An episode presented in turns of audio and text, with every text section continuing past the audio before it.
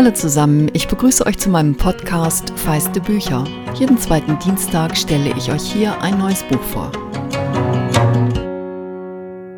Heute soll es um ein Buch gehen, das schon seit dem Spätsommer auf mich wartet. Es heißt Was Nina wusste und es basiert einmal mehr auf einer wahren Geschichte.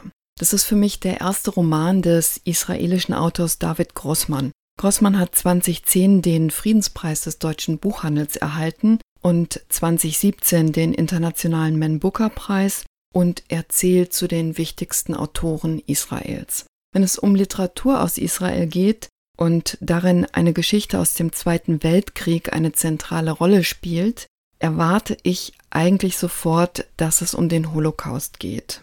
Tatsächlich berührt Grossmann den Holocaust in seinem Roman aber nur ganz kurz am Rande. Er wählt einen historischen Fokus, der für mich so spannend wie neu war. Aber vor allem ist, was Nina wusste, eine psychologische Familiengeschichte, in der es um Traumata geht, die von Generation zu Generation weitergegeben werden. Eine Geschichte, in der Schuld und Verrat eine Rolle spielen, die schier unerträglich sind, aber in der Situation, in der sie begangen wurden, unausweichlich schienen. Die Unfähigkeit, darüber zu sprechen, wird die ganze Familie über Jahrzehnte prägen. Die Erzählerin des Buchs und damit auch die Chronistin der Familiengeschichte ist Gili. Sie ist 39, Filmemacherin und sie ist die Enkelin der Hauptfigur, Vera.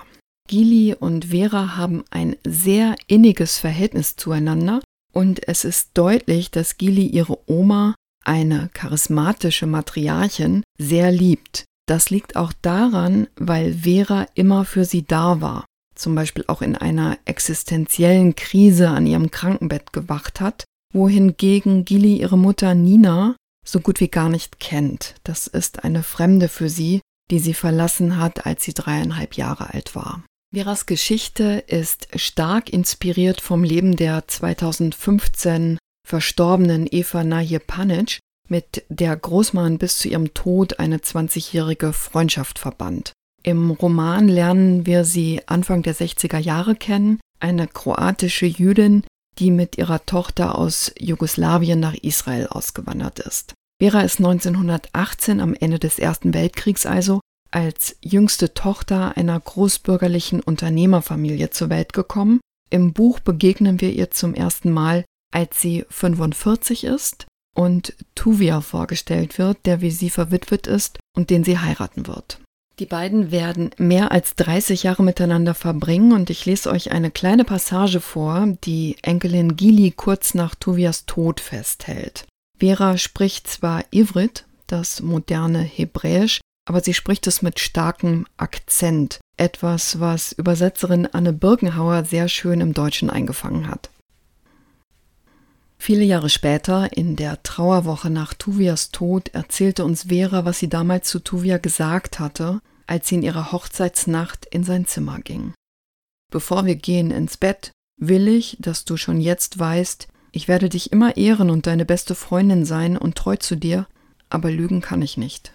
Ich bin eine Frau, die kann lieben, nur einen Mann im Leben, den Milosch, der gewesen ist mein Mann und gestorben ist bei Tito, den liebe ich mehr als alles andere auf der Welt, mehr als mein Leben. Jede Nacht werde ich dir erzählen von ihm und auch was mir passiert ist im Lager, weil ich ihn so sehr geliebt habe. Und noch etwas, ich weine viel. Und Tuvia sagte, Gut, dass du das alles gerade heraus sagst, Vera. So gibt es keine Illusionen und keine Missverständnisse. Hier in unserem Schlafzimmer werden die Bilder von beiden hängen. Von deinem Mann und von meiner Frau. Du wirst mir von ihm erzählen und ich dir von ihr und sie werden uns beiden heilig sein. Und wir, die Jüngeren der Familie, Veras Kinder und Kindeskinder, die wir jeden Ort, auf den sie ihren Fuß gesetzt hat, heilig hielten und die ganze Trauerwoche an ihrer Seite verbrachten, wir senkten, wie es in der Situation angemessen war, die Köpfe zur Ehre des Verstorbenen und auch, um nicht dem Blick eines uns gegenübersitzenden zu begegnen und loszuprusten. Vera wischte sich eine Träne mit der Spitze ihres violetten, nach Lavendel duftenden Taschentuchs ab. Und dann bemerkte sie, zu unser aller Erstaunen mit ganz flacher Stimme, aber wenn wir nu, wenn wir es gemacht haben, Tuvia und ich, Dann haben wir Bilder von sie beide umgedreht zur Wand. Und sie wartete mit unbeweglicher Miene, bis ihre Kinder und Kindeskinder zu Ende gelacht hatten und wieder Luft bekamen und fügte im perfekten Timing hinzu, und diese Wand haben sie gekannt, sehr gut. Es ist nicht die erste Situation im Buch, in der Vera mit ihrem ganzen Witz und ihrer überbordenden Lebenslust gezeigt wird. Sie ist ein Mensch mit einer ungeheuren Kraft und einem ebenso großen Willen. Die Passage macht aber auch deutlich, was für eine große Rolle Miloš, ihr erster Mann für Vera, gespielt hat. Sie hat ihn mit 17 kennengelernt und es wird eine große Liebesgeschichte. Miloš ist Christ, Serbe und aus armen bäuerlichen Verhältnissen, also jetzt nicht gerade der erwartbare Lebensgefährte für sie, aber die beiden fühlen sich bereits am ersten Abend als Seelenverwandte. Nach dem Abiball, bei dem sie ihn kennengelernt hat, kommt sie nach Hause und sie erzählt ihren Kindern und Kindeskindern, wie sie zu ihrer Mutter sagte, Heute habe ich kennengelernt, jungen Mann, der ist für mich gekommen auf Welt und ich für ihn. Und Mutter hat gefragt, was ist so besonders an ihm? Und ich habe gesagt, Mutter, er ist stolz auf seine Armut. Das ist eine Passage, die ist eins zu eins von Eva Najepanic. Sie wird mit fast exakt diesen Worten in der Tageszeitung Haaretz zitiert und Grossmann hat stundenlange Gesprächsaufzeichnungen mit ihr. Also er ist im Moment ganz dicht am Leben, wobei er andere Teile der Erzählung, vor allem den Teil Ninas, stark fiktionalisiert hat. Es gibt außerdem aus dem Jahr 2002 den Dokumentarfilm Eva in hebräischer Sprache mit englischen Untertiteln, der komplett in vier Teilen auf YouTube steht, dauert insgesamt eine gute Stunde und ich stelle euch auch dazu wie immer Links in die Show Notes. Vera und Miloš werden glühende Kommunisten, die davon träumen, die Welt zu einem besseren Ort zu machen. Im Zweiten Weltkrieg schließen sie sich den Partisanen an und retten gut 1500 Menschen vor den Nazis. Diesen wahren Kriegseinsatz, um nicht zu sagen diese Heldentaten, klammert Großmann aber fast komplett aus. Er konzentriert sich auch im Krieg auf die Liebesgeschichte der beiden, als Vera nämlich den verletzten Miloš über feindliche Linien hinweg rettet. Das ist einer der Aspekte, der Großmann in einigen Kritiken den Vorwurf der Hollywoodisierung eingebracht hat. Tatsächlich kann ich aber nachvollziehen, warum er nicht über das Partisanenleben geschrieben hat. Es wäre einfach ein ganz anderes Buch geworden.